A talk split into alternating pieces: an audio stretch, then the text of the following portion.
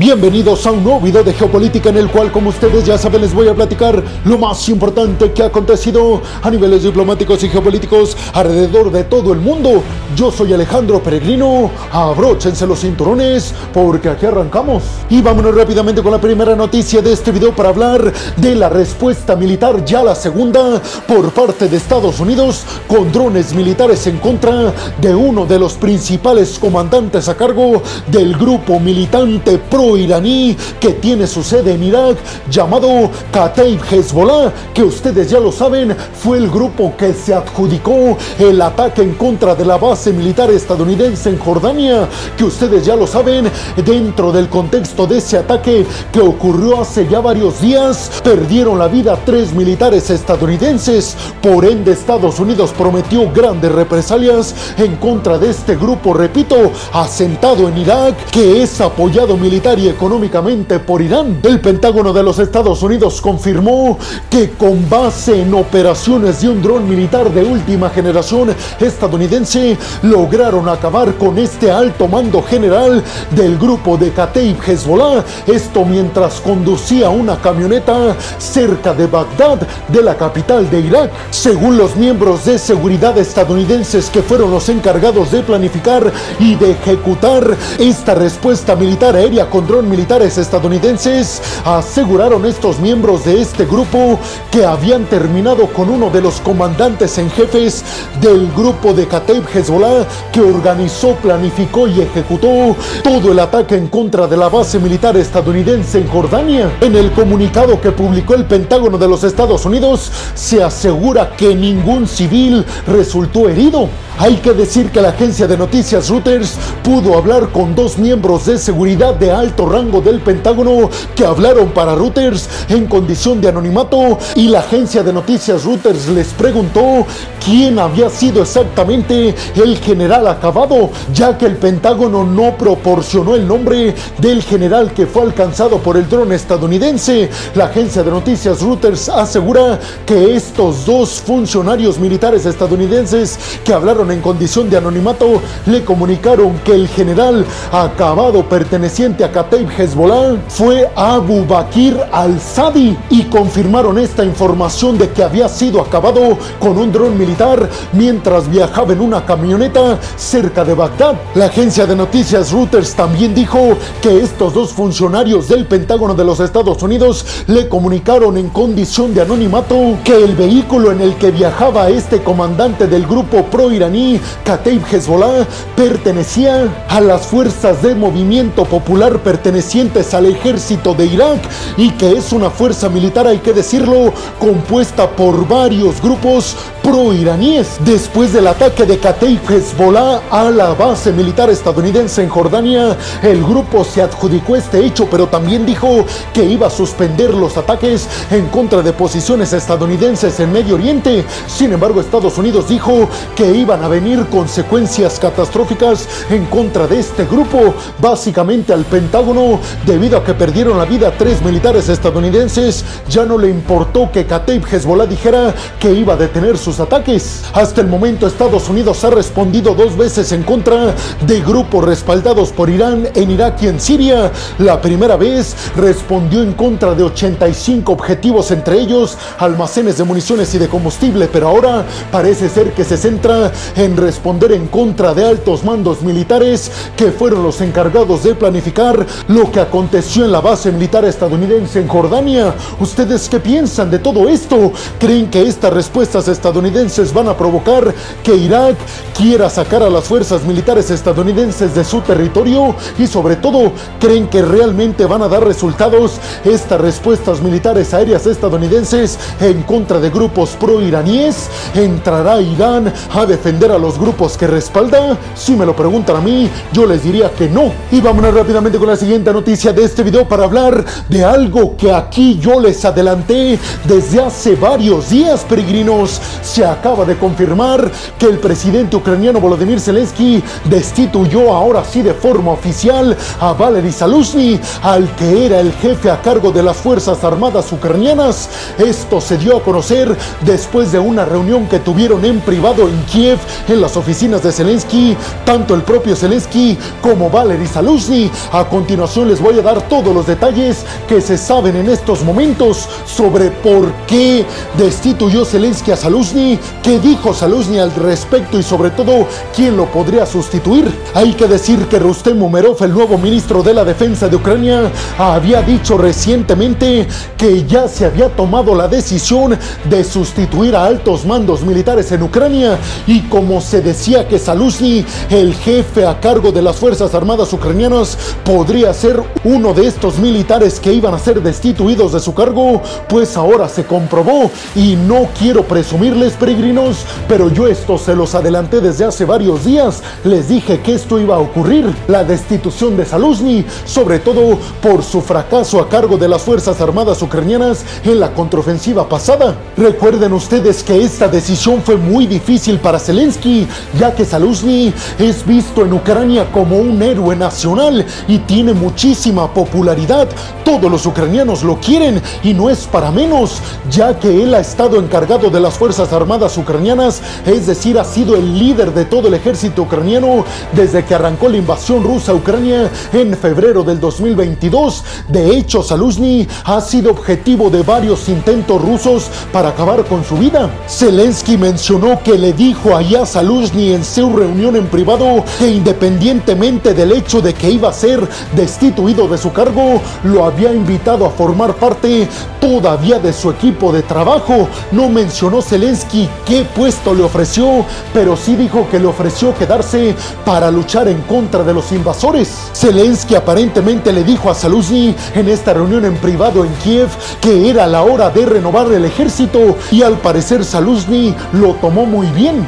Saluzny dijo que era verdad que el contexto actual del conflicto no era el mismo del 2022 y reconoció que se necesitaban cambios sustanciales para obtener mejores resultados como los que se han venido obteniendo hasta entonces. Zelensky dijo que le agradecía muchísimo a Saluzny que estuviera de acuerdo con sus decisiones y dijo que esperaba que se quedara dentro de su equipo. Por otro lado y al mismo tiempo mostrando unidad, Saluzny publicó en sus redes sociales que le agradecía a Zelensky todo lo que había hecho por el país hasta estos momentos y además dijo que estaba analizando la propuesta de Zelensky de quedarse dentro del equipo de Zelensky para luchar juntos todavía en contra de Rusia. La decisión se da en medio, ustedes ya lo saben, de dudas que existen en estos momentos sobre la difícil situación en el campo de batalla, mientras que los ucranianos están resistiendo casi sin municiones en contra de los rusos y esto además se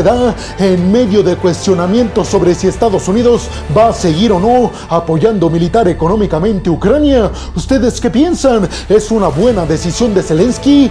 ¿Creen realmente que quitar a Saluzny va a revitalizar y renovar la estrategia militar ucraniana en contra de los rusos? ¿O creen que vendrá el efecto contrario y será un efecto negativo, sobre todo por las tropas fieles a Saluzny? Y vámonos rápidamente con la siguiente noticia de este video para hablar de una llamada telefónica que mantuvieron Vladimir Putin y Xi Jinping. En esta llamada telefónica Xi Jinping le habría dicho a Vladimir Putin que se necesitaba aún una estrategia más estrecha, conjunta entre Rusia y China para hacerle frente al que dijo Xi Jinping es nuestro mayor adversario, refiriéndose a Estados Unidos. Ante esto, al parecer, Vladimir Putin le respondió en esta llamada telefónica a Xi Jinping que estaba en completo de acuerdo con estas declaraciones de Xi Jinping y al parecer Putin dijo que era impresionantemente importante para ambos países, para China y para Rusia, no dejar que Estados Unidos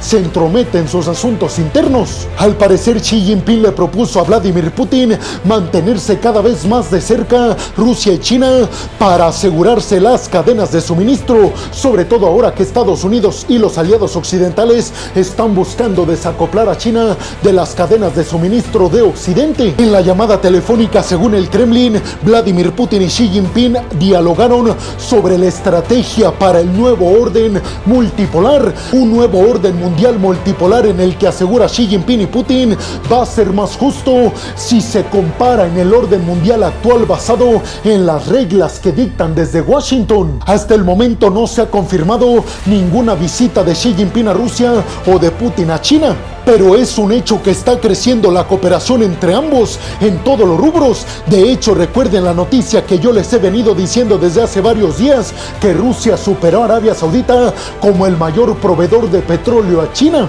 Los dos líderes también hablaron en esta llamada telefónica sobre el conflicto en Ucrania y los conflictos crecientes en Medio Oriente y al parecer ambos coincidieron en prácticamente todo. También se agradecieron mutuamente el estar utilizando tanto los yuanes chinos como los rubros rusos en lugar del dólar estadounidense. Dijeron que estaban fabricando un nuevo orden mundial económico en el que el dólar de los Estados Unidos ya no iba a ser el predominante en el mundo sin embargo, ¿ustedes qué piensan? ¿Creen realmente que todo esto sea posible? ¿Logrará Rusia y China deshacerse del dólar de los Estados Unidos? ¿Lograrán hacer que se implante un nuevo orden mundial alternativo al que tenemos actualmente? ¿Y ustedes qué piensan? ¿Están de acuerdo con eso o prefieren lo que tenemos en estos momentos? Y vámonos rápidamente con la siguiente noticia de este video para hablar de que en el Senado de los Estados Unidos están votando en esto momentos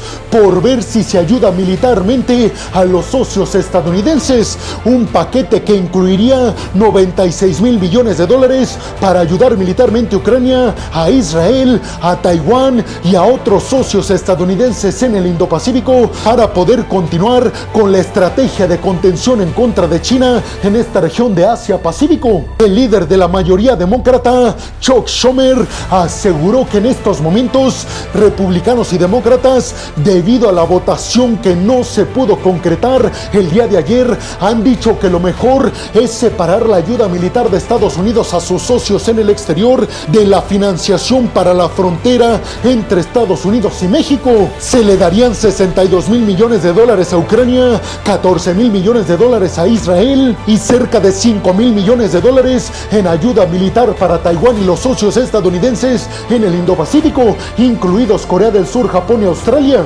Recuerden ustedes que aunque el Senado lo apruebe, aún faltaría la aprobación de la Cámara de los Representantes, de la Cámara Baja, liderada por los republicanos y presidida por Mike Johnson, un férreo seguidor de todas las ideas de Donald Trump. Los senadores dicen que están separando las ayudas militares a los socios estadounidenses de las nuevas restricciones fronterizas porque no se ponen de acuerdo y tanto republicanos como demócratas en el Senado coinciden en que no puede pasar más tiempo sin ayudar a sus socios en el exterior, ya que si ayudan a Ucrania, a Israel y a Taiwán, se están ayudando a ellos mismos con relación a que Estados Unidos no perdería su papel como líder hegemónico mundial. El nuevo primer ministro polaco Donald Tusk criticó fuertemente a los republicanos porque no quieren aprobar la ayuda militar a Israel, a Taiwán y a Ucrania, asegurando Donald Tusk que si Ronald Reagan viera lo que están haciendo los republicanos,